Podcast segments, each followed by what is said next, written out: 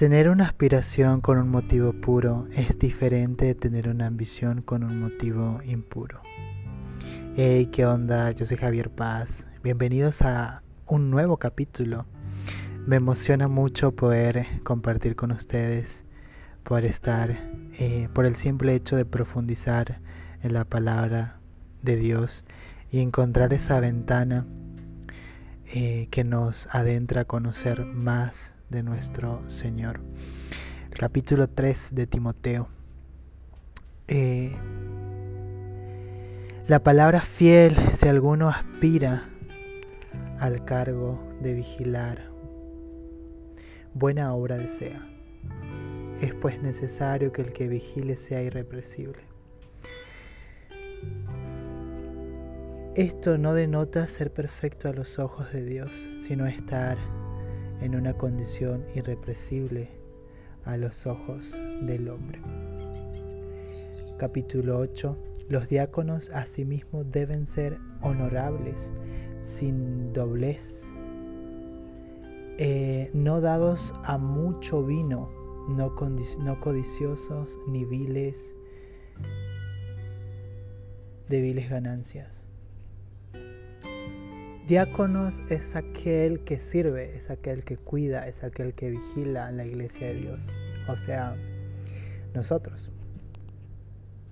Debemos ser transigente, accesible, templado, razonable y considerando la trata a otros sin rigidez. Em, me encanta porque el apóstol Pablo nos escribe este libro y nos indica eh, y nos da instrucciones acerca de la manera de cuidar la iglesia.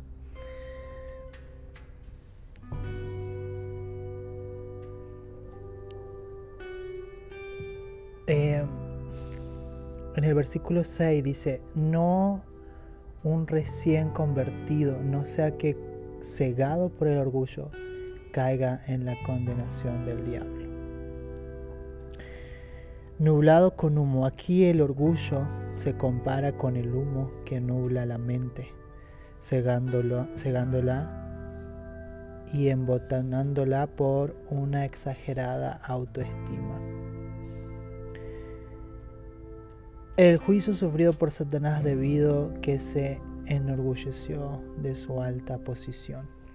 A veces como seres humanos y como personas naturales y nuestra condición caída, tendemos a caer eh, en el orgullo, eh, en nuestra manera del servicio, en nuestra manera de cómo conducirnos y también relacionarnos con, otros.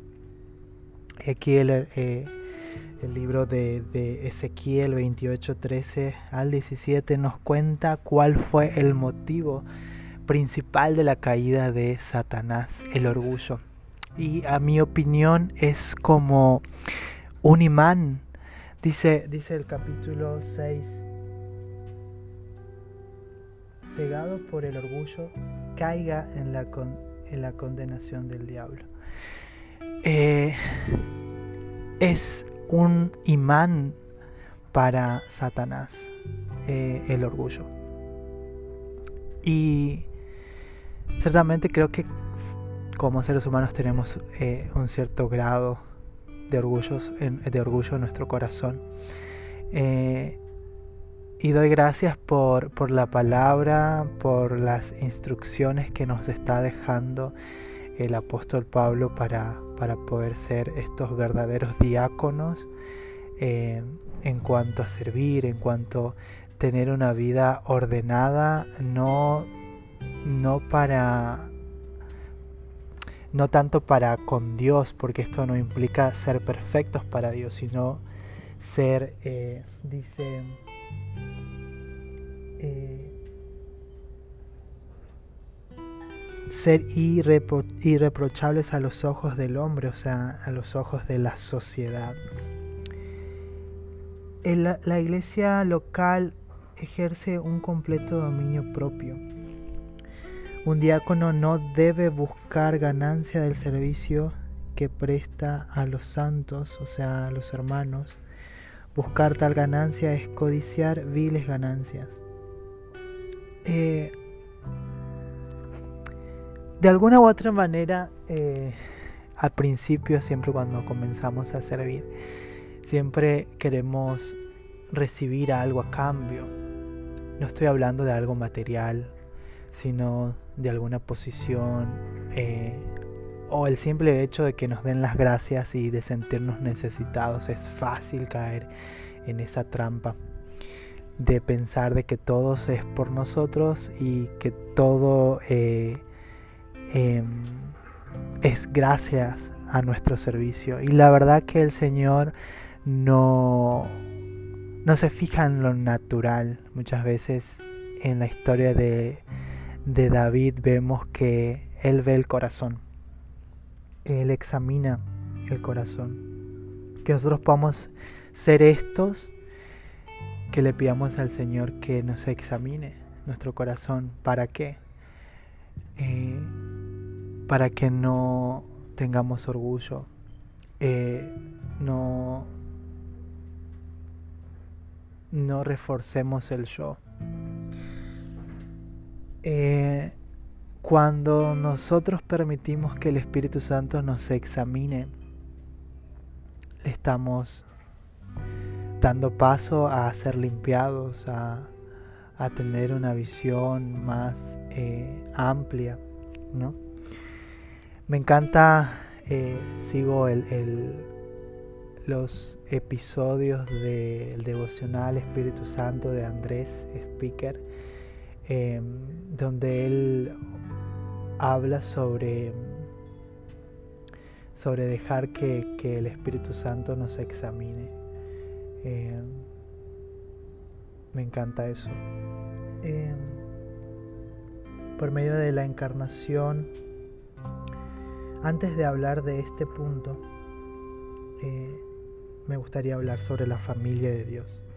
En el versículo 15 habla y dice, pero si tardo, escribo para que sepas cómo debes conducirte en la casa de Dios, que es la iglesia de Dios viviente, columna y fundamento de la verdad. Cuando habla de la columna y fundamento de la verdad, esto es em, una metáfora. La columna sostiene el edificio y el fundamento sostiene la columna. La iglesia es la columna y el fundamento que sostiene la verdad. La familia de Dios es la casa de Dios. La casa y la familia son una sola cosa la asamblea que está compuesta de los creyentes. Efesios 2.19, Hechos 3.6. Ah, la morada del Dios viviente. Esta es nuestro espíritu.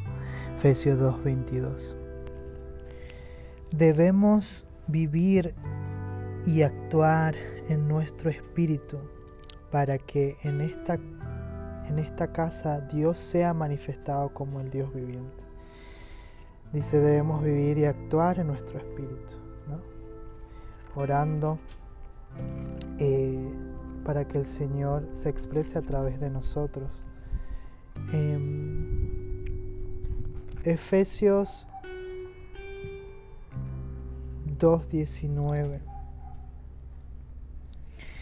respecto a a lo que decíamos antes de que la casa y la familia son una sola cosa y la asamblea que está compuesta de los creyentes. Y, dice Efesios 2.19. Eh, Estoy en el 1. Vamos rápidamente. Aquí. 2.19. Así que ya no sois extranjeros ni, adven, ni advenizos, sino con, ciudadanos de los santos y miembros de la familia de Dios. Me encanta ese versículo. Vamos a hablar por algunos versículos, voy a pasar de la encarnación, el vivir humano, eh, la semejanza en forma de hombre del Señor. Eh, el Dios manifestado en el hombre y su vivir humano, eh, no solo fue viviendo como el Hijo de Dios, sino también por el Espíritu. Fue justificado, probado y aprobado como recto y justo por el Espíritu. Eh, los versículos son Juan 1.1 al 14, Juan 1.1 14, eh, Romanos 8.3, Filipenses 2 del 7 al 8, Mateo 3.16 al 17, Romanos 1.3 al 4 y por último eh, Mateo 3.15 al 16, eh, capítulo 4, versículo 1. Eh, que tengamos, eh, podamos profundizar en, en, estas escrituras y poder ver que también podemos llevar un vivir humano como el que tuvo nuestro Señor en la tierra. Sin más, me despido. Muchas gracias por por escucharnos. Espero sus comentarios. Cualquier pregunta o consulta nos pueden escribir directamente y estaremos respondiendo todas sus preguntas de manera interactiva. Los amo mucho y hasta el próximo episodio.